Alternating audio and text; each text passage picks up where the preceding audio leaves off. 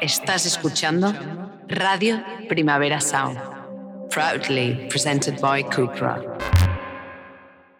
Hola Buenas chicas, tardes. ¿qué tal? Ah, que hoy estamos haciendo, vamos a hacer una intro como solemne. Yo qué sé. Ah, bueno, Es vale, que estamos vale. aquí como en un sitio, hija. Estamos en un sitio nuevo porque estamos grabando desde el auditorio de la Casa Encendida, que es donde vamos a hacer el directo el 25 de febrero. Y entonces lo hemos visto Mm. por primera vez y ahora estamos como abrumadas. Sí, y vamos a decir que quedan algunas entradas por si a alguien de repente le apetece verme eh, los pelos de la nariz, porque la primera fila está cerquísima que le he dicho a Paula, aquí mi madre no se puede poner. O sea, si yo tengo a mi madre a esa distancia, me bloqueo Hem- Hemos estado como emocionalmente. planeando- sí, hemos estado como planeando dónde se van a poner nuestras gentes. Ya tenemos a todo el mundo ubicado. Sí. Bueno, bienvenidas y bienvenidos de nuevo a Punzadas Sonoras. Eh, para quien no haya escuchado nunca este programa, que esto es algo que nunca hacemos, pero Es que últimamente Hola. mucha gente dice, hola chicas, os he descubierto esta tarde. Y yo Entonces, digo, pues, pues, hija, bueno, buena tarde. buena es esta". tarde, claro, tu vida va a cambiar. Bienvenidas y bienvenidos a este espacio estupendo para reflexionar de filosofía. Hoy os traemos un guion chulísimo, honestamente. No, no digas eso, que luego las expectativas son altas. Ya estamos con las Veo expectativas. Anatomía de una caída, todo el mundo ha dicho que es la mejor película de historia y yo digo, pues sí, pero yo qué sé. Ya, es que, En fin. es que cometiste el error de verla doblada. Yo ya bueno, lo porque siento. la vi en La Rioja, ¿vale? Por cierto, Sí, el otro día dije que La Rioja de la gente dice que no existe y justo se viralizó un tuit sobre que era el área 51 española. Entonces, tienes razón, tienes razón. no exagero. Yo te eché la bronca porque decía que no, sé, no sabía de qué hablabas. Sí. Bueno, de todas formas, vamos a contar, vamos a contar las pocas cosas que han pasado en nuestra vida y luego nos vamos a meter en materia. Sí, que hoy venimos Hoy- intensity. Hoy venimos intensas. ¿Qué ha pasado, Inés? ¿Qué has hecho últimamente así nuevo? Hay que dar un contexto aquí, que es una, soy una persona que odia el deporte, tanto practicarlo como verlo, como, eh, eh, o sea, Como como ello. aguantar el simple hecho de que exista. Y Paula, punto Ducay, desde que hace mucho tiempo me lleva comiendo la oreja con que tengo que ir al Santiago Bernabéu a ver un partido porque es una experiencia, porque ella era del Madrid de chiquita, bueno, ahora también porque dice hemos, per- hemos perdido ese plural, que yo digo, bueno.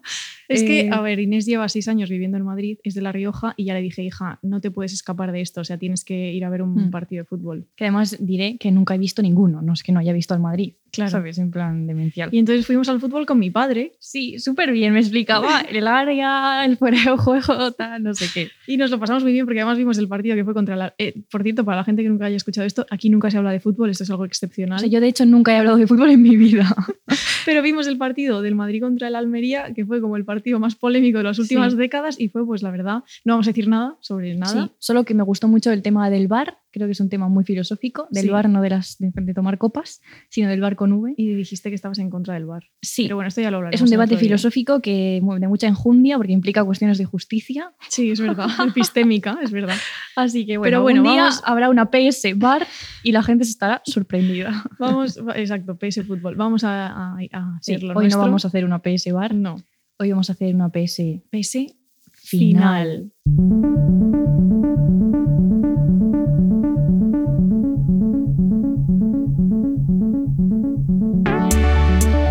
Punzadas Sonoras con Paula Ducay e Inés García.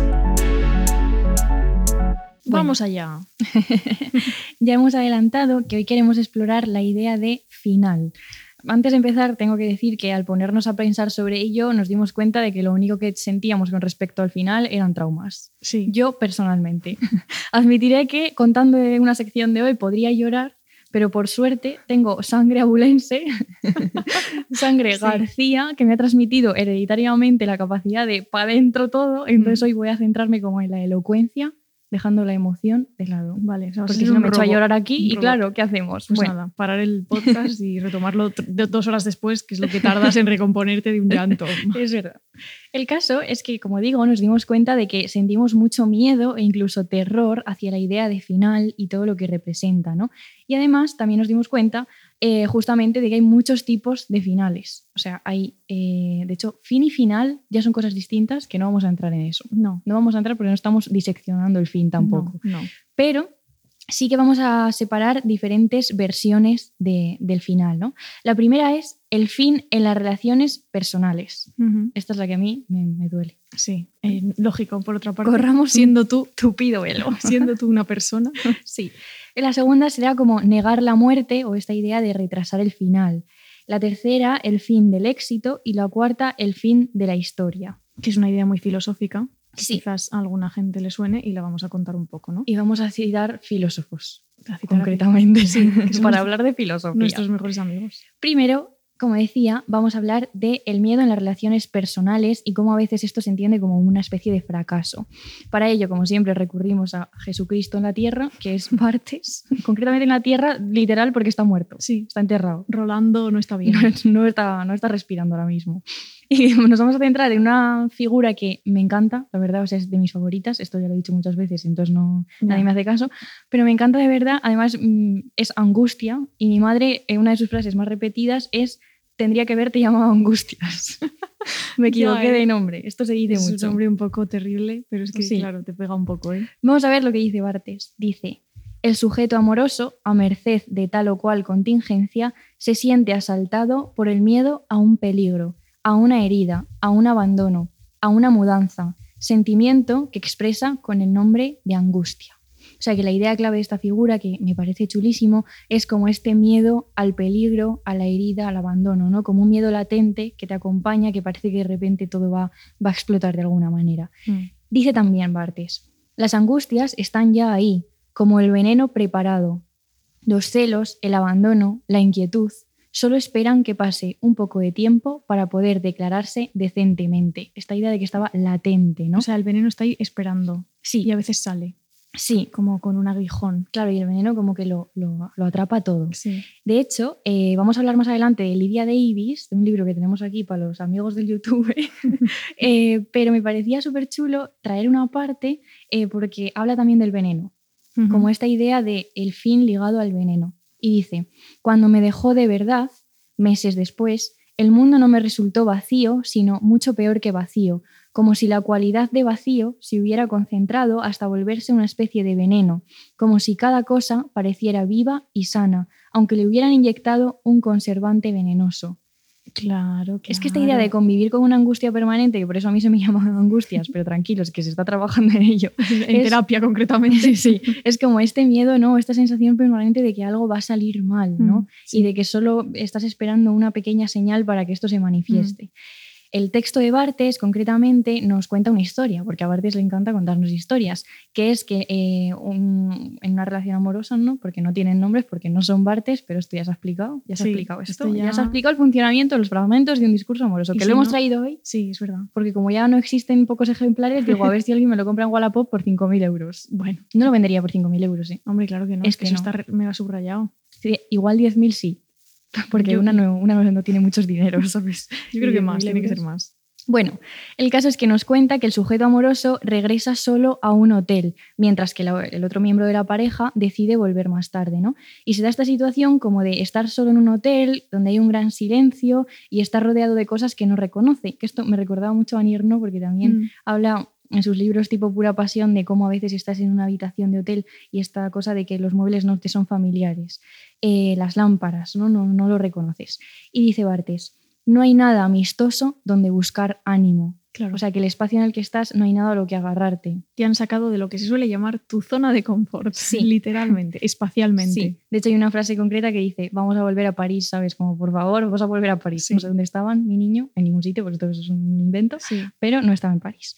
Y en este ambiente extraño dice lo siguiente, la angustia crece, observo su progresión, como Sócrates mientras conversaba sentía elevarse el frío de la cicuta, la escucho nombrarse, elevarse, como una figura inexorable sobre el fondo de las cosas que están ahí.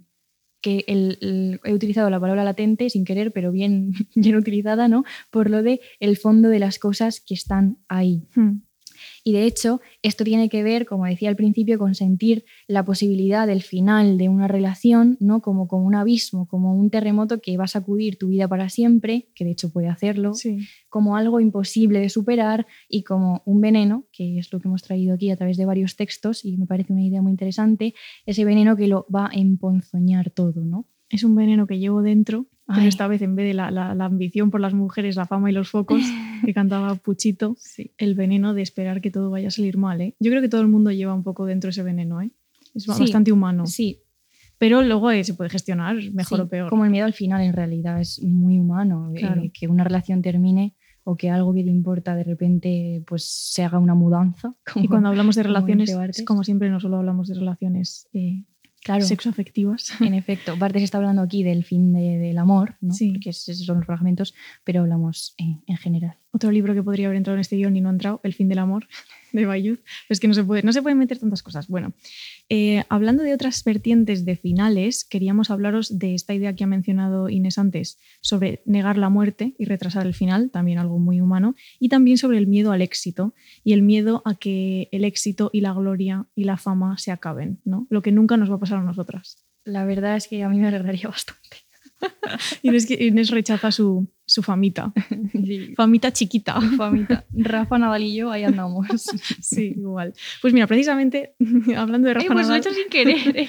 sí, eh, para hablar del- de los finales hemos traído un libro que se llama Los últimos días de Roger Federer y otros finales de Geoff Dyer. No sé muy bien, no estoy muy segura de cómo se pronuncia este nombre, pero me tiro a la piscina. Geoff Dier. Sí, nosotras lo hemos leído en inglés porque me lo compré en San Francisco. Ujú. Esto es un dato que a nadie le importa, pero es curioso. Eh, y aquí en España está editado por Literatura Random House, así que si os lo queréis leer ahí lo tenéis. Y es un libro muy curioso que nos va a dar pie para hablar de muchas cosas acerca del final. Eh, no es un libro sobre tenis, eh, a pesar de lo que pueda sugerir el título, y no es un libro sobre Roger Federer. Porque odiamos el deporte, Exacto. aunque hayamos ido al Bernabéu. Sí. Bueno, bueno, odiamos el deporte, de que odiamos el deporte, ahora Mm. somos runners. Bueno, Llevamos unos episodios explicando que estamos empezando a salir a correr. Esto se ha habido, o sea, se ha visto eh, interrumpido por el hecho de que yo la semana pasada casi muero de una infección de garganta, pero ayer se retomó el running. tenía la Paula unas amígdalas. que Como si pelotas las- de ping-pong. Si las veis, de verdad, ya las subiremos al Instagram. No, no, no, no. Sangrantes y de todo. Pero ya están las bien. amígdalas tranquilísimas. Estoy aquí con antibióticos como una rosa. Y eh, después de grabar esto, igual nos, nos damos un- una carrerita por Madrid-Río, ¿eh? No me pongas esta cara que antes me has dicho que sí. Bueno, vamos a seguir hablando del, del libro de Dyer. Eh, es un ensayo sobre finales, ¿no? Sobre el concepto de final, sobre las últimas cosas.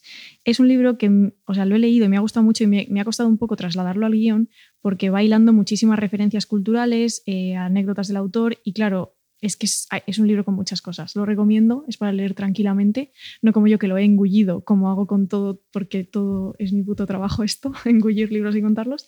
Eh, pero me gusta mucho y, y bueno, eso, que tengáis en mente como que hay muchísimas ideas y nosotras aquí hemos traído eh, algunas, ¿no?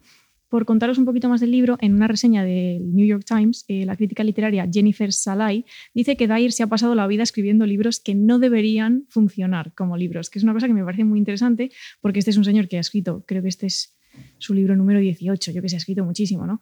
Eh, entonces pone de ejemplo ella cuando habla de esta idea de que libros que no deberían funcionar pero han funcionado, eh, de que Dyer escribió una biografía de de H. Lawrence, el escritor británico, que giraba en torno a su incapacidad para escribir esa biografía, ¿no? Es como que él siempre se cuela en sus libros, que es algo que nos gusta mucho, ¿no?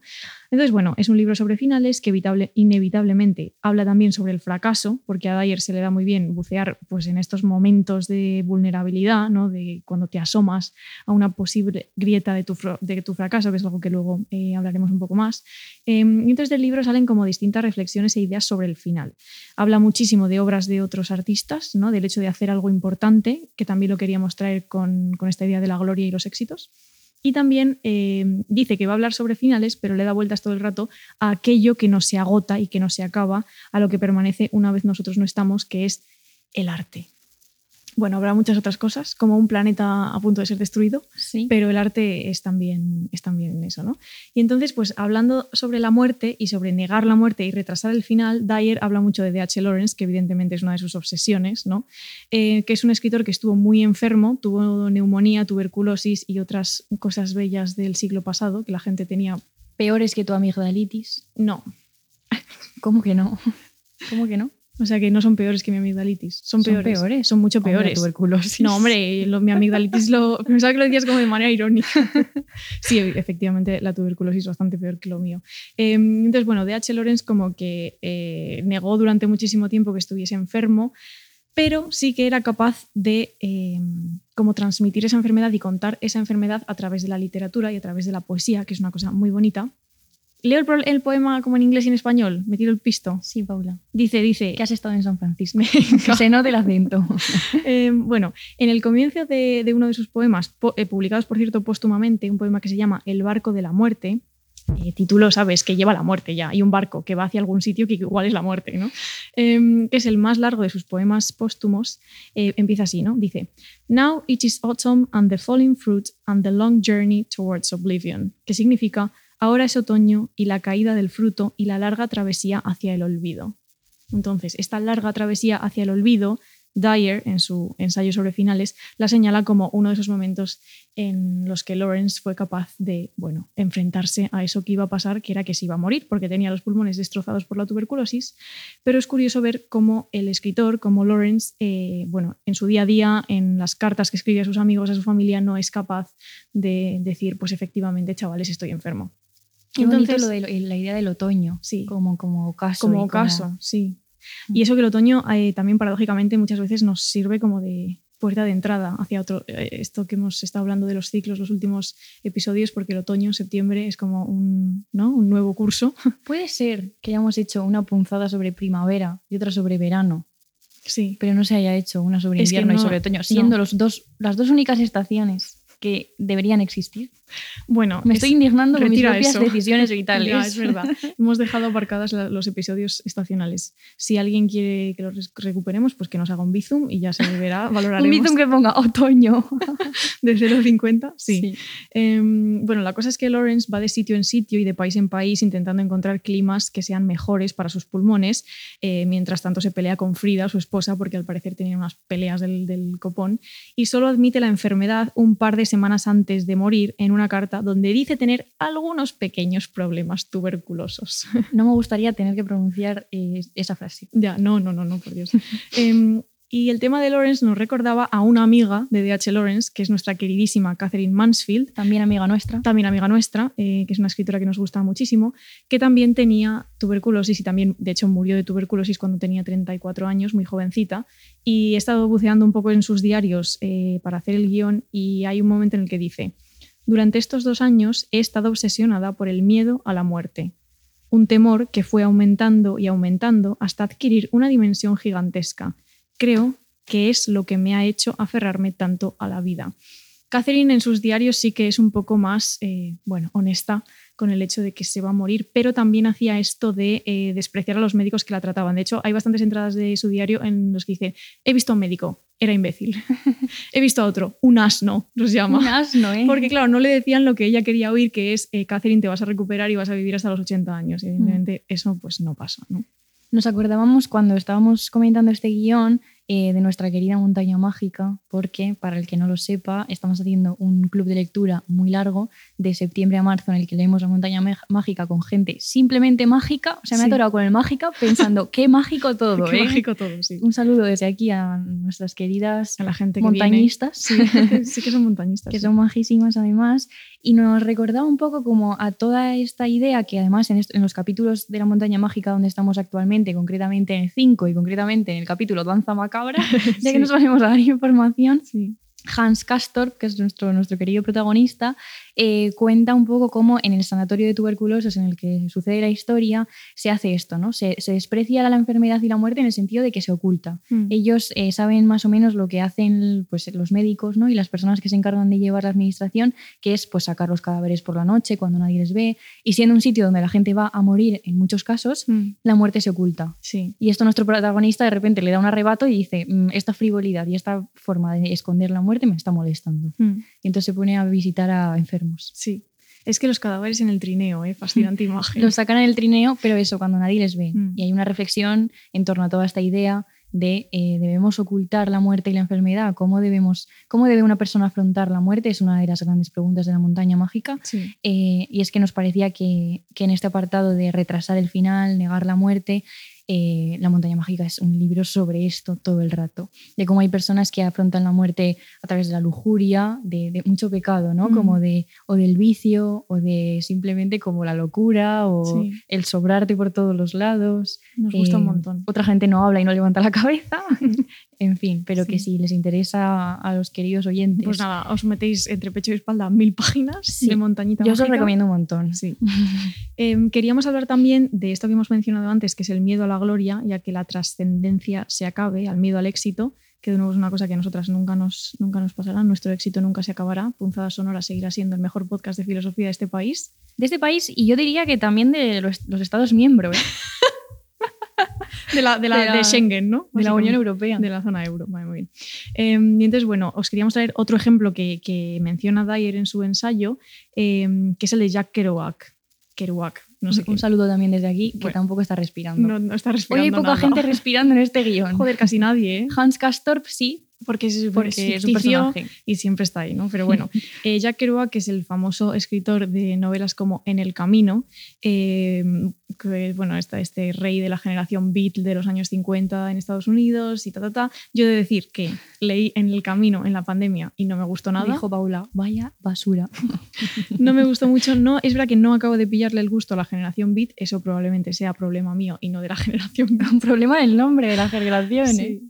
Sí. No sí. sé si había otros nombres. Solo diré eso. ¿Cómo que no? ¿Por qué dices Porque eso? es un nombre, Paula. Es un nombre de mierda. Hombre, Ah, un bueno, beat. The Beat Generation, sí. Bueno, que no, que no acabo de... eh, A ver, he leído algunos libros, no he leído muchos, pero como que no sé, no sé. Nada, que no nos Esto me pasa también con la literatura japonesa, que necesito que alguien me la explique. Juan F. Rivero. un llamamiento desde aquí a esta persona que de vez en cuando gritamos su nombre en casa. Ya, mira, vamos a hablarle directamente a Juan F. Rivero, que es una personalidad del- de, Twitter cultura y del mundo cultural y de la- del mundo de la edición. Y que está en Japón. ¿Puedes, por favor, hacer un taller de literatura japonesa, de iniciación a la literatura japonesa? Lo cobras co- a buen precio, que es lo que hay que hacer. Todos sabemos, Juan, tú también, los talleres y los clubs de lectura. Y entonces yo voy y me entero y así me callo durante un rato, que no hago más que hablar. Eh, y así aprendo a leer literatura japonesa, que no tengo ni idea, es que como que la leo y no termino de, ¿sabes? No entra. Mm. Me gusta mucho esto que dices de no paro de hablar porque es muy chulo esta sensación que tenemos de a ver si me callo, ¿no? como hablamos mucho, Mm. pese a que no es una de las cosas que más nos gusta hacer en el mundo, eh, esta sensación de de repente le coges el gusto a escuchar. Claro. Yo disfruto de la escucha ahora Mm. como no, no la escu- o sea, no he disfrutado tanto en mi vida de sentarme en un sitio como este a escuchar a una persona que habla. Sí. Es que ojalá venir a nuestro directo y no tener que hacerlo, ¿no? Mira, pero lo vamos a hacer y vais a comprar las entradas que quedan. Venga, que son muy pocas. Dilo, reina. Bueno, volviendo a Jack Kerouac, eh, habla un poco de, de alcanzar estas cimas de escritor eh, pues como ve- venerado, ¿no? que escribe una obra como En el Camino, que a pesar de que a mí no me gusta, es verdad que es una de las grandes obras de la literatura estadounidense que se lee en los institutos y que, bueno, pues eso, ¿no? Como que marcó todo el, todo el ritmo de una generación literaria. ¿no? Entonces Dyer en su, en, su, eh, en- su ensayo dice, da un poco igual lo que hagas con tu vida una vez has escrito En el Camino, ¿no? Eh, dice que, bueno, que Kerouac tuvo una vida bastante eh, complicada hacia el final de su vida, murió también bastante, jo- no sé, con cuarenta y pico años. Eh, y tarda mucho en publicar en el camino, o sea, tarda como seis años desde que lo termina y nadie se lo publica. Es este, este libro que los editores lo leen y dicen, ¿qué cojones has hecho? Y luego una vez se publica, pues ya como que se gana reconocimiento. Entonces Kerouac ganó muchísima fama y como que no supo lidiar muy bien con eso. Y también era gente que se drogaba y bebía mucho y pues la cosa, pues no- esas cosas no suelen Se terminar torció bien la cosa. se torció la cosa, ¿no? Se muda con su madre hacia el final de su vida para, para intentar huir de la fama y también para cuidar de ella y también para un poco intentar huir de las malas críticas que estaban recibiendo sus otros libros, los libros posteriores a En el Camino, eh, y muere, ah, sí, mira, lo tengo aquí, a los 47 años de una hemorragia interna causada por la cirrosis. Ay, Dios Cuidado mío. con el alcohol, chavales, que esto es una cosa que está muy bien, pero a la vez muy mal, ¿no? Entonces Dyer dice que leer la vida de Kerouac como una tragedia sería pensar en términos de clichés. Y no siempre queremos pensar en términos de clichés, los clichés a veces son muy ciertos, pero hoy los vamos a dejar a un lado, ¿no? Entonces Dyer dice, desde el momento en que Kerouac termina en el camino, está indemnizado contra cometer cualquier error grave a lo largo de su vida. El valor de una vida no se puede medir de manera cronológica. Lo había apostado todo a ser un gran escritor y había ganado. Me gusta mucho esta idea de que el valor de una vida no se puede me- medir de manera cronológica porque también puede ser un poco un antídoto contra el- ese miedo a los finales, ¿no? En plan, no todo lo bueno de tu vida ni lo mejor de tu vida tiene que pasar hacia el final, o sea, no pasa nada si tienes un final un poco que te descalabras, porque yo qué sé, si has escrito en el camino ya, pues hijo, ya es que ya, ¿qué más vas a hacer? Si es que da igual lo que hagas. Enhorabuena. Me recuerda esto, llevándolo a otro, Mm. otro tercio, Sí. a las personas que se hacen muy famosas porque hacen la canción del verano de 2014 y Sí. luego la del 15 y solo conoces esa canción. Es una fama como muy tocha, Sí. si- eh, siempre tu canción va a recordarse, da igual lo que hagas después, Sí. pero no tira de ahí, ¿eh? No. Eso tiene que ser una forma de final bastante, porque es como un Mm. comienzo y un final. Sí, sí. no va a ningún sitio. Concentrado. Bastante duro también. ¿no? Bastante duro. Porque Pero dices, está ¿por qué genial. os gusta solo una canción si he hecho otra? Y también está bien, ¿sabes? Tengo todo un disco, chicas. Sí. Pero también están geniales las canciones del verano, yo qué sé. Sí. ¿Cuál va a ser la canción de este verano? Yo qué sé, yo qué sé. Ya es que estamos en enero todavía, queda mucho. Ay, ojalá llegue ya el verano, es que no puedo. es que hoy que he salido, hemos salido a la calle, y además estamos grabando en una hora rara, que son las 6 de la tarde, y hemos salido y yo, ay, que hay luz, ¿eh? es que qué, qué maravilla. Yo ya es que estoy más, estoy más viva solo con eso. Soy como una flor de la primavera. Sí que eres una flor. Entonces, bueno, queríamos como hablar un poco de esta idea de que las glorias pasadas que conseguimos en nuestras vidas, o que por esta gente como Jack Kerouac, también habla de Bob Dylan en el libro, eh, consiguen en el pasado, desafían al mismo concepto de final. ¿no? A Jack Kerouac le siguen leyendo en todo el mundo, a los atletas que fueron leyenda también se les recuerda, ¿no? aunque hayan fallecido o aunque sus cuerpos ahora mismo no puedan realizar las proezas de antes. Evidentemente, un libro que se llama eh, Los últimos días de Roger Federer eh, habla de Roger Federer. No lo hemos traído aquí, pero habla de él. ¿no? Porque odiamos el deporte. de nuevo. Eh, no, es broma. Sí. Eh, entonces es también muy chula la parte en la que cuenta Roger Federer cuando estuvo a punto de eh, retirarse, pero luego volvió y fue como una vuelta y fue bueno. Tiene toda una serie de reflexiones muy chulas acerca de esto. Sí, y como ya hay que hablar siempre de Bartes todo el rato, yo no paro de acordarme de dos momentos concretos en su obra. Uno es en La Cámara Lúcida y otro es en, en Diario de Duelo, que es el diario que escribe tras la muerte de su madre. Y se hace, creo, un poco como la misma pregunta de, sobre la trascendencia, ¿no? De no tengo hijos y mis padres ya no están, que son las personas que, que podrían recordarme de manera más directa Sí. o a través de un amor como más ¿no? intenso. Eh, entonces, ¿qué va a ser como de mí cuando muera? Y se da cuenta, ¿no? Llega como a la conclusión de que lo que va a perdurar es la escritura. Eso está genial. Y es verdad, porque aquí estamos, 2024, leyendo los fragmentos y Mm. tatuándonos enteros los fragmentos, en todo porque llevo un jersey, pero si no, pues me veríais aquí, pues, En la angustia, languidez, tatuadas. Algún día eso Em, pasará. Sí, pero es muy chulo como este pensar, Mm. porque hay mucha gente obsesionada con trascender a través de tener hijos, como que Sí. eh, esa es la forma de herencia más evidente, creo. en el mundo esparcida. Y hay otras muchas formas Sí. más interesantes, Pues la sí, verdad. la verdad, la verdad. A favor de los hijos aquí, ¿eh? Yo, en fin. todo. Odiamos el deporte y odiamos a los hijos. Verdad es que los niños, la infancia en general, mal. A, a mí me gusta No, es broma, es broma. Inés, No. cada vez que un bebé se derrite, yo quiero ser tía. He pedido Sí. un bebé muchas veces en este podcast, hija. Y ya, y qué raro que nadie te ha traído un bebé. ¿eh? Así como en, un, como en un cesto de mimbre, como. como Yo creo que en el directo del 25 de febrero, que una va a estar pues nerviosa, Sí. que venga un bebé y se eche unos lloros y yo le dé unas arrumacos al bebé, podría ser una manera de sobrellevar Sí, es este- verdad. este trance. Sí, es un bebé. Si te dejasen eh, sujetar a un bebé mientras haces el directo. Mira, si sujetas a un bebé mientras te hacen el directo, yo te bautizo, que eso es lo que hemos dicho que íbamos a hacer. Esto y ya. bautizamos al bebé. y bautizamos al bebé, pero le bautizamos a la, a la Bartes. si ¿sabes? alguien quiere traer un bebé al directo, que me escriba por MD, ¿vale? Que se gestiona. que yo le regalo una entrada para que me. Solo para, para, para Sí, ver sí. al bebé. Pues me parecería Es muy que no hay bebés en mis entornos. Paula, No, a mí no me mires, o sea, lo que me faltaba. eres mayor. Eh, Sí, súper mayor. Bueno, em, mis, mis, mis ovarios están bien frescos, no Bueno. me metas prisa. Bueno, ya en realidad no se sabe.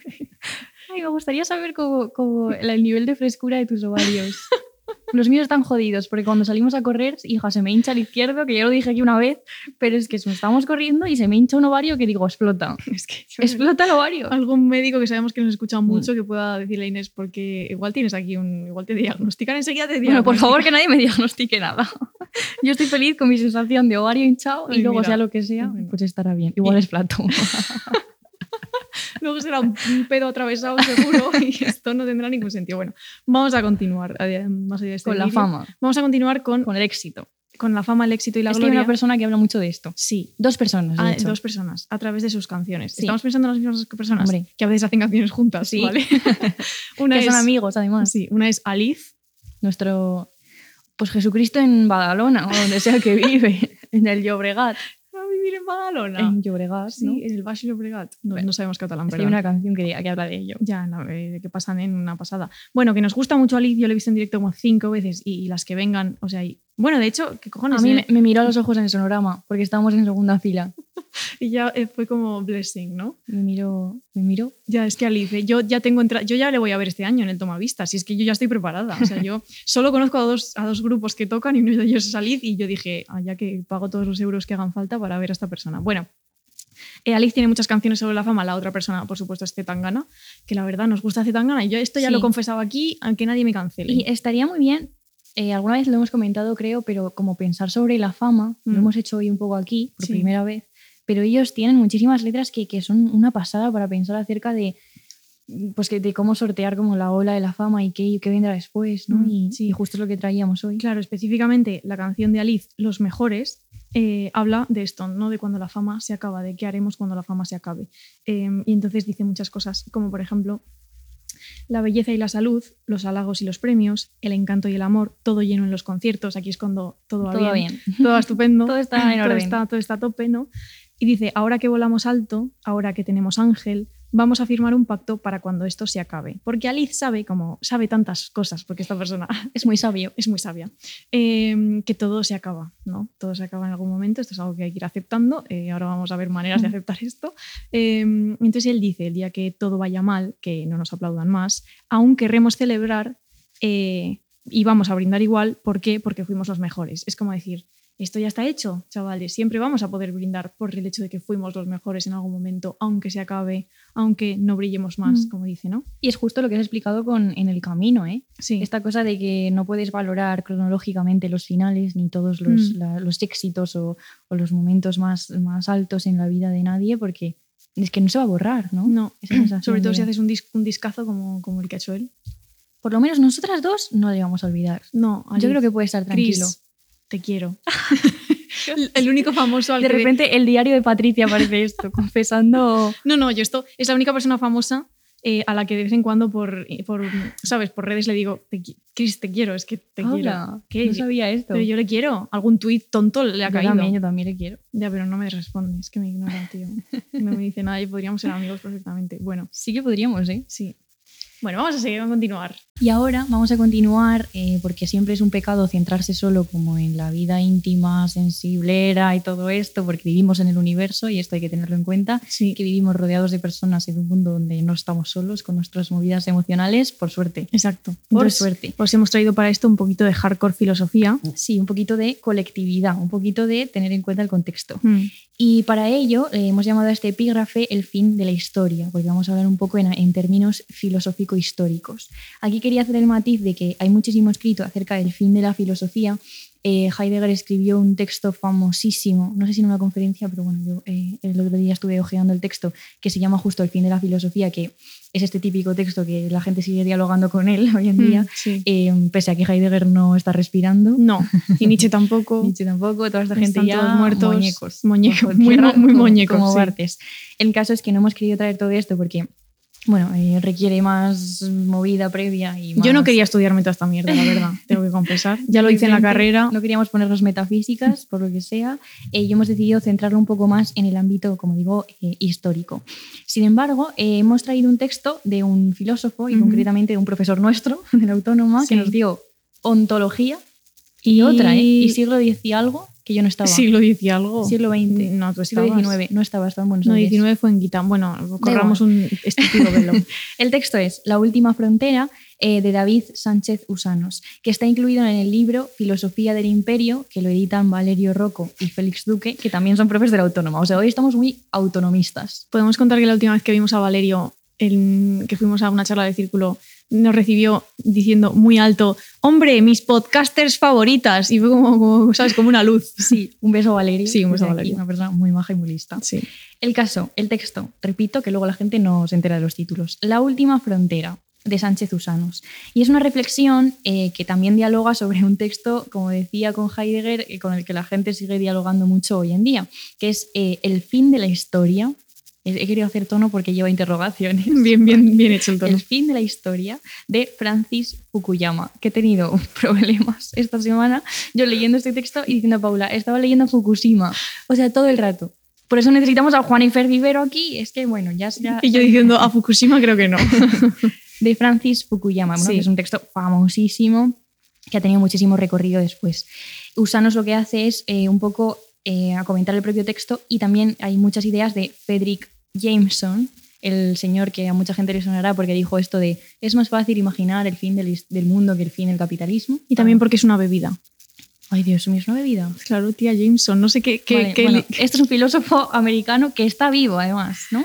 Sí. Está Bueno, vivo. Sí, tía. bueno, tía, Nos yo hubiéramos enterado, ¿sabes? Verás que ahora- dicho porque somos filósofas, entonces Sí, nos llama, cada vez que se muere un filósofo, nos llaman. Sí. Nos llaman al fijo de casa que no existe. Eh, Como decía en el texto, eh, Usano nos explica un poco cuál es el axioma sobre el que se fundamenta el texto de Fukuyama, ¿no? como la idea fundamental. Y hoy voy a leer una cita que luego explico. Dice, es posible que lo que estamos presenciando sea el último paso de la evolución ideológica de la humanidad y de la universalización de la democracia liberal occidental como forma final del gobierno humano bien. que es una frase un poco compleja, pero que ahora la vamos a entender. Básicamente lo que quiere decir es que se ha dado la extensión del liberalismo ¿no? y del capitalismo y se han agotado todas las alternativas o las posibilidades. Por eso dice que se instaura la democracia liberal occidental como forma final. ¿no? Y aquí viene como esta parte del final de la historia, del fin de la historia. Para él, todos los fenómenos suceden dentro de la estructura socioeconómica en la que estamos in- inmersas. Por desgracia, porque no tiene nada bueno. No. ¿Qué no, le no, vamos a hacer? no. La única forma posible es eh, Occidente. Esto me gusta mucho porque dice que Occidente, democracia y liberalismo básicamente son lo mismo que el capitalismo, ¿no? Mm. Sinónimos. Y la ausencia de alternativas lo que provoca es la desigualdad profunda sobre la que todos sabemos que se instaura este sistema. ¿no? Hay una situación asimétrica entre distintas partes del mundo, porque puedes pensar, bueno, en realidad no está tan instaurada la democracia liberal en todas las partes del mundo, pero sí lo está. ¿no? La cosa es cómo, cómo, qué lugar ocupa cada, cada espacio o cada país. ¿no? Por ejemplo, esta distinción tan clara que es mundo desarrollado y tercer mundo. Eh, básicamente toda- todo este sistema se sostiene en la desigualdad. Por tanto, todos son, digamos, factores relevantes en este terreno, pero unos están subyugados a los otros y unos necesitan estar por debajo de los otros para que todo funcione. Sí. También se da la expansión de la cultura de consumo y comenta Usanos en el texto que es mucho más potente esta expansión que otras que serían más necesarias como la de la justicia social o los derechos humanos, cosa mm, bastante importante ambas. Hay que recordar aquí que hace poco publicamos un episodio que se llamaba Deseo, que habla, donde hablábamos bastante del consumo. Por Mm. si hay alguien a quien le interese el tema, mm, Sí. ahí hay algunos, unas Hay ideas. ideas, sí. También habla de la obsesión que sufrimos en nuestra época actual por los finales. Vemos todo el rato cómo usamos el prefijo post, la postmodernidad, el posthumanismo, la posthistoria, lo post ay, ay, ay, ay, espérate, apocalíptico. Sí. El fin de la historia tiene que ver justo con la ausencia de fronteras o de límites. Por eso, por eso ya no hay como otra cosa. Es como un veneno que, lo, que lo ha arrasado todo. Desde el punto de vista ideológico, todo es occidente. El fin, por tanto, en este texto, ¿no? y, y lo que quiere contar aquí Sánchez Usanos, es que es la ausencia de alternativas, concretamente el monopolio ideológico del, del capitalismo. Sí, es como imposible imaginar nada Otra que esté fuera, ¿no? Sí. Eh, de hecho, bueno, el texto, por supuesto, hay muchísimas más cosas de las que yo estoy contando aquí. Si a alguien le interesa, pues. Que se lo lea, que, se lo lea, busque. que lo subraye, que lo imprima, que, que se lo tatúe en una teta, como dice Inés. Es- es- son ideas muy interesantes. Y ahora voy a leer una cita para que, para que veamos un poco todo esto. Dice, así, el fin de la historia, y se refiere al texto de, Fukuyama, constata y sanciona la extensión global del capitalismo. Su aplicación real y verdadera en la totalidad del mundo es únicamente cuestión de tiempo. No existe alternativa ideológica y ya se adivina en el horizonte el modo de vida propio del nuevo orden. Un cierto desasosiego se impone a la hora de contemplar ese momento, pues es cierto que se asiste a un final, a la culminación de un proceso, el establecimiento de un mercado mundial. ¿no? Esta idea de que todo se convierte en mercancía y que todas las propuestas que pueden ser críticas o alternativas, habla de la filosofía, del ámbito político, cultural, educativo, todo está absorbido por lo económico. O sea que todo podríamos decir, no, bueno, pero existe una mirada crítica desde, pero todo está inserto, no hay nada fuera, por eso no hay fronteras o límites, ¿no? El, el capitalismo eh, lo ha, Lo permea lo ha todo, engullido todo. lo engulle todo. Justo, todo se convierte en partes o segmentos pequeños del mercado. Y así el capitalismo se convierte en lo natural, en la naturaleza. Y si el capitalismo se convierte en naturaleza, y esto es una de las ideas fundamentales, lo que se convierte en natural también es la desigualdad. Que es un terrorífico, Mm. claro. Sí, y un poco queríamos eh, plasmar esta idea del fin de la historia como no poder contar con alternativas posibles, como decía. O sea, no podemos imaginar, o, o sí podemos imaginar, pero vemos muy difícil llevar a la práctica formas diferentes de sociedad que consideraríamos pues, mejores. Y de ahí que sean tan importantes las utopías Mm. y las distopías también, pero las utopías, que eso es- algo que hemos hablado también en este programa de vez en cuando. Mm. Sí, y pensadores, no sé, como Yayo Herrero, por ejemplo, ¿no? y todo Mm. este tipo de eh, orientación más ecologista que tiende a decir, bueno, vamos a ver eh, qué futuros deseables caben en, en Sí, nuestra realidad. aquí. Ay, Y, chica, la chapa Qué filosófica, bajona, ¿eh? porque claro, Claro. el veneno que le emponzoña todo. hija, Eh, Hablar del capitalismo siempre es una bajona. Sí. Pero ahora que hemos hablado de estos cuatro tipos de miedo al final, ¿no? o Mm. diferentes aproximaciones a él, lo que queríamos hacer es una especie, porque nosotras somos personas optimistas ante todo, aunque mi madre me quería llamar angustias. No, pero luego nos em, dicen que tenemos ilusión. Es que es verdad. O sea, que, que es- que esto es un podcast con ilusión. No lloramos. Yo por eso, por lo de que tengo la herencia esta de que me toto para Tú lloras pero en tu casa, pero luego aquí no. es- que queríamos un poco intentar una reconciliación, ¿no? Lo hemos llamado hacia una reconciliación con el final y buscar un poco esta alternativa, como decía al principio a través de Bartes, de vivir siempre esperando una herida, una mudanza, un abandono. sí. Para ello, traemos este libro que tengo aquí para los amigos del YouTube, que ya lo he señalado antes, pero es que es muy colorido, con lo cual esto se va a ver divinamente, que se llama El final de la historia, muy parecido al, al texto de Fukuyama, que es de Lydia Davis Ujú. y está editado en Alfa Decay. Alfa Decay. No Ducay, que aquí eh, una ya se equivoca, No. no, solo yo, mucha gente. No, sí, al final. Paula va a heredar la editorial y va a cambiar la E por la U. Ojalá, tío. Quería leer el comienzo porque tiene mucho que ver con, con esto que estábamos hablando, que dice, la última vez que lo vi, sin saber que sería la última. Y- y, sigue la frase, ¿no? Sí. Explica un poco. Pero está hablando todo el rato como de, del final, de lo último y todo este tipo de cosas. Es una novela y me voy a centrar en cosas muy concretas, pero quiero dar un poco un, eh, un mar- un marco general. Explora la relación entre la protagonista y un hombre que es mucho más joven que ella. Aparte, hay una reflexión bastante profunda y bastante o sea, está todo el rato presente y se dialoga con ella del propio proceso de escritura de la novela que, que tenemos entre las manos, ¿no? Ella pues ve un poco qué nombres le quería poner a los personajes, a la vez están los personajes, es una novela muy desordenada donde hay muchas ideas, idas, vueltas. A mí he de decir que ha habido ratos que me, que me ha costado entrar un poco, o sea, me ha quedado quedarme, no entrar, Sí. porque hay tanto vaivén y, y es muy fragmentaria, que eso nos, nos encanta, pero bueno. El caso es que escribe sobre el fin de una relación. Ella misma dice en un momento en el libro en que si le preguntaran sobre qué va, diría, no lo sé muy bien, pero creo que diría sobre perder a un hombre. Diré que, de nuevo nombrando pura pasión, pero eh, no es lo mismo para nada, pero me, me recordaba un poco. Es que eso de perder a un hombre Sí, es muy hernosiano. sí. Y, también una frase preciosa que la- yo la pienso mucho últimamente, que es el hombre al que se ama siempre es un extraño. Que es una cosa, bueno, es que es una cosa, ¿no? ¿No? ha propuesto que yo llore aquí? Joder, perdón, no. No, pero que, me- pero que lo pienso yo con, mi, con mis movidas, o sea que me parece Sí, como, pobre. es verdad. Bueno, y Siempre somos extraños. todas ¿eh? las personas a las que queremos siempre de alguna manera son extraños, ¿no? Fíjate tú que el otro día, conociendo yo a Paula Ducay en profundidad, Verás. su- su- todo su ser, su espíritu y su anatomía, de repente descubrí que tiene una oreja, tío.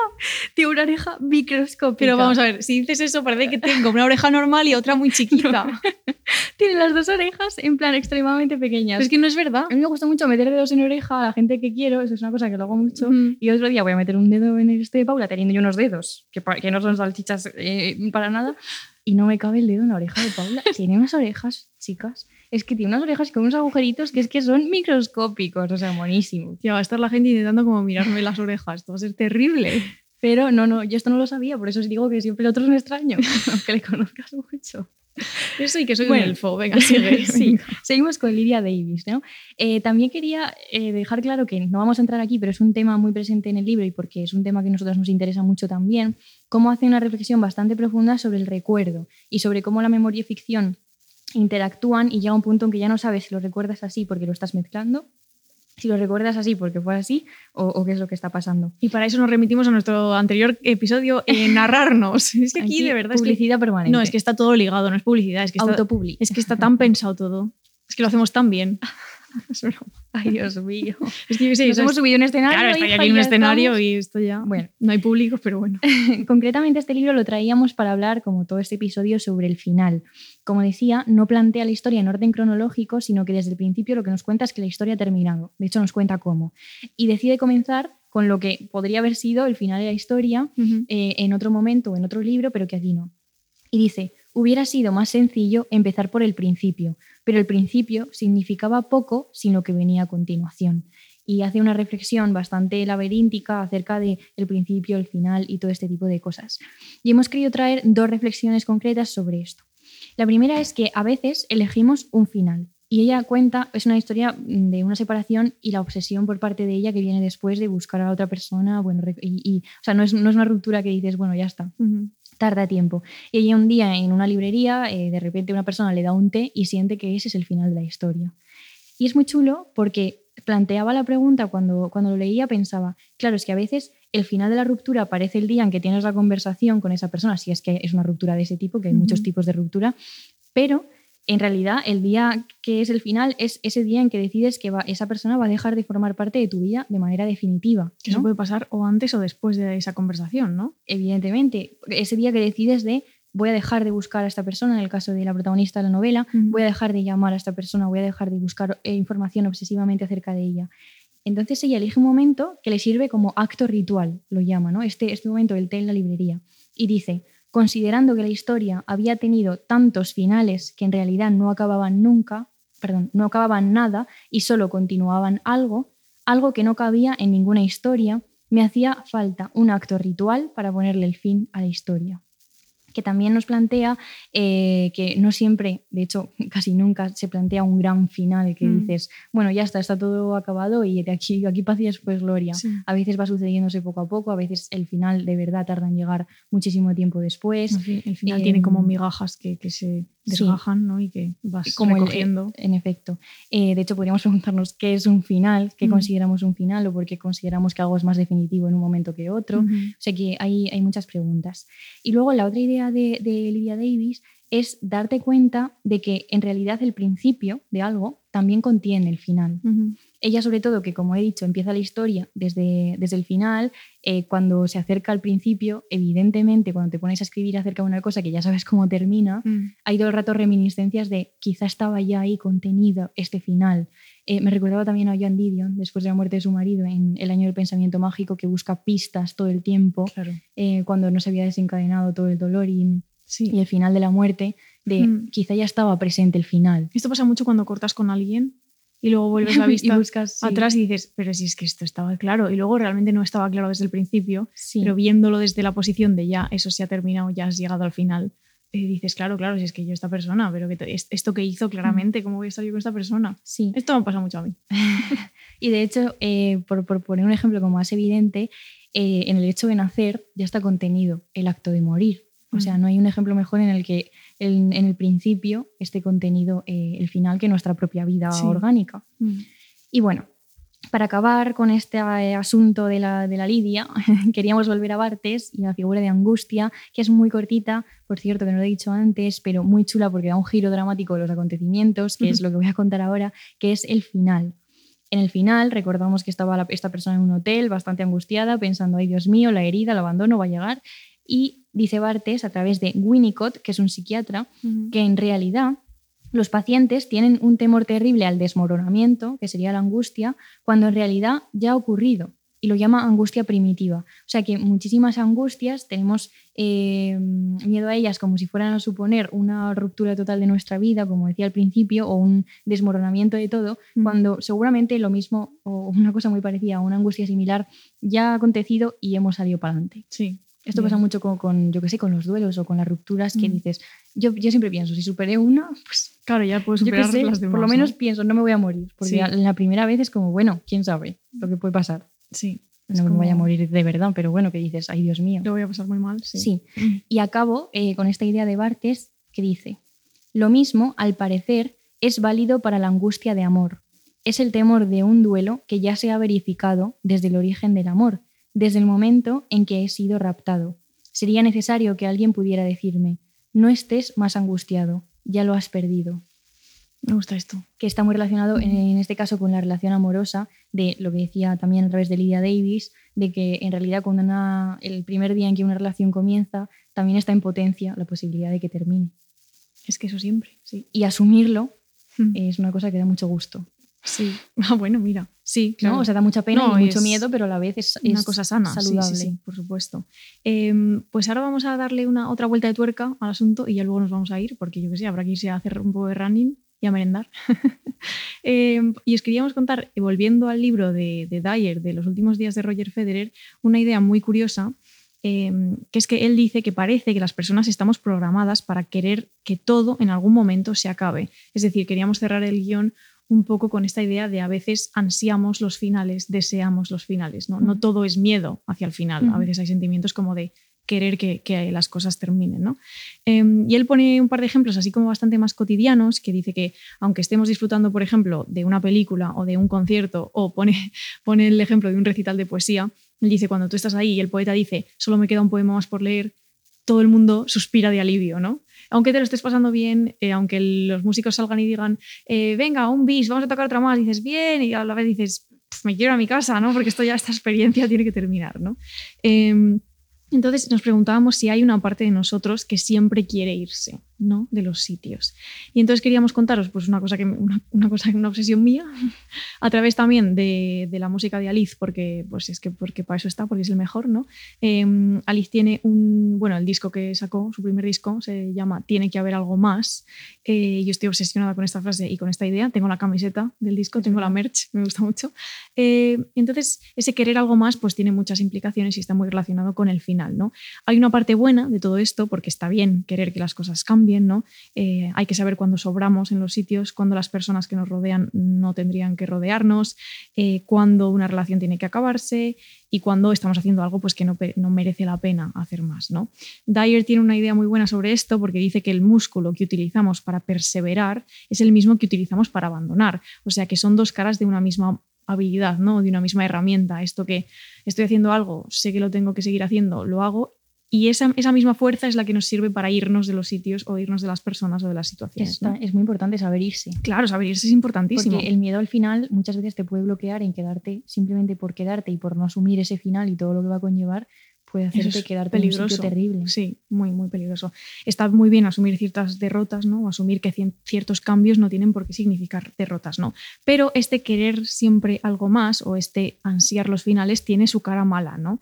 Eh, cuando ese querer algo más provoca que todo se agote demasiado rápido, ¿no? Incluso las cosas que no deberían necesariamente agotarse. Es como que todos, bueno, todos, esto me pasa a mí con algunas cosas, que es esta sensación de que mm, te sientes obligado a estar moviéndote todo el rato, ¿no? De un lado a otro, a, que, a que eres incapaz capaz de dejar de buscar porque piensas que en algún otro sitio hay algo eh, mejor. Hay algo mejor. Más fuerte. Sí, o que te va a dar como más emociones o más lo que sea, ¿no? Entonces es como que todo puede perder su brillo de manera rápida, todo se vuelve monótono y gris y esto nos lleva a buscar permanentemente el siguiente chute, como si la vida fuese una especie de droga, sin ser, sin ser nosotras aquí. Ya hemos hablado de, drogas aquí, no vamos a volver a, hablar, a abrir este melón. Em, pero como que, aunque por un lado busquemos una tranquilidad y una monotonía en nuestras vidas, que eso es algo que también se lleva mucho últimamente, porque todo el mundo quiere ser trad wife, eh, mm. luego está como la contrapartida ¿no? de querer todo el rato buscar experiencias nuevas eh, relaciones nuevas, ta, ta, ta, ta, Sí, de hecho, esto, mm, por volver a lo del capitalismo como forma final, tiene mucho que ver con el consumo, hmm. con la insatisfacción eterna y permanente que nos han inyectado en, en, todas las capas de nuestra vida. Sí, entonces yo estoy permanentemente buscándole algo más. Esto es una cosa que hago a veces.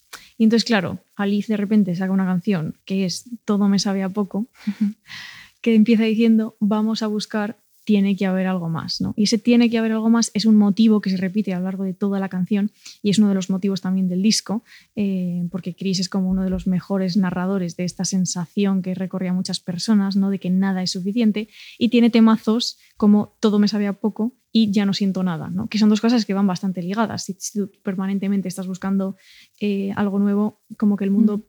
pierde un poco la capacidad de sorprenderte. Sí, porque es como finalizar obsesivamente todo prematuramente o no, para que empiece otra cosa y que sea mejor. Sí. O sea, es como una obsesión por, por, el final para, para, empezar algo. Sí, y esto se aplica, creo, a las relaciones, pero no solo. O sea, yo de hecho cuando digo que me pasa, no me pasa en ese ámbito, me pasa en, otros, igual en el laboral o igual en, proyectos artísticos y vitales y tal. Y entonces, ¿qué pasa cuando las cosas pierden la capacidad de sorprendernos? Que nos convertimos en Georgina. Es que me acordaba de Georgina porque esa es una persona que lo tiene todo y lo tiene todo y no tiene nada, porque o sea, es imposible sorprender a esa persona, es imposible que esa persona se ilusione. O sea, aunque le pongas mucho lomo que es, y jamón y, embutidos, que es algo que le encanta, no hay manera, porque si es que ya, ya, ya, ¿qué le vas a dar a esa señora? Mm. Bueno, sí. Georgina de vez en cuando aparece en este podcast. Entonces nos preguntábamos un poco si existe eh, ese final de, de, esa insatisfacción, ¿no? O sea, realmente llegamos en algún momento a estar insatisfechos, satisfechos y qué implica todo esto. ¿no? Em, y entonces, bueno, os queríamos recomendar mucho el librito de los finales de Dyer, que además es un señor que tiene 60 años, que escribe ya como en el, no en el final, pero bueno, más cerca del final de su vida que del principio. Y pues nada, es interesante como personas jóvenes pues leer a los viejos. Vale. Que no es broma. Yo estoy llamándole viejo, menos mal que no te entiende. Ya, no, no va a escuchar esto. y, y Así que bueno, nada, hemos llegado está. al final de la punzada sobre el final. Sí, bien. Eh, esperamos que os haya gustado y que os hayáis sentido reconocidas en algunos de estos miedos al final, Mm, pero también podamos reconciliarnos con el final, que es una cosa que yo, pues un trabajo que tengo, sí. que es un trabajo como una montaña, como Una una montaña. Eh, y nada, que, que estén bien las chicas. Y vamos a leer una cita. Sí, vamos a leer una cita para terminar, que es de Lydia Davis, eh, concretamente de, del librito del que he hablado, El final de la historia, em, que lo recomendamos mucho también para pensar acerca de finales y de como metaescritura, que Ujú. es un tema muy interesante. Luego, después de que él me dejara, el principio se convirtió en algo más que el primer momento feliz que habría un número infinito de ocasiones felices. También contenía el final, como si la atmósfera de aquel café en el que nos sentamos juntos, en aquel lugar público donde se inclinó sobre mí sin conocerme apenas y me habló al oído, ya contuviera el final, como si las paredes estuvieran hechas del final de la historia.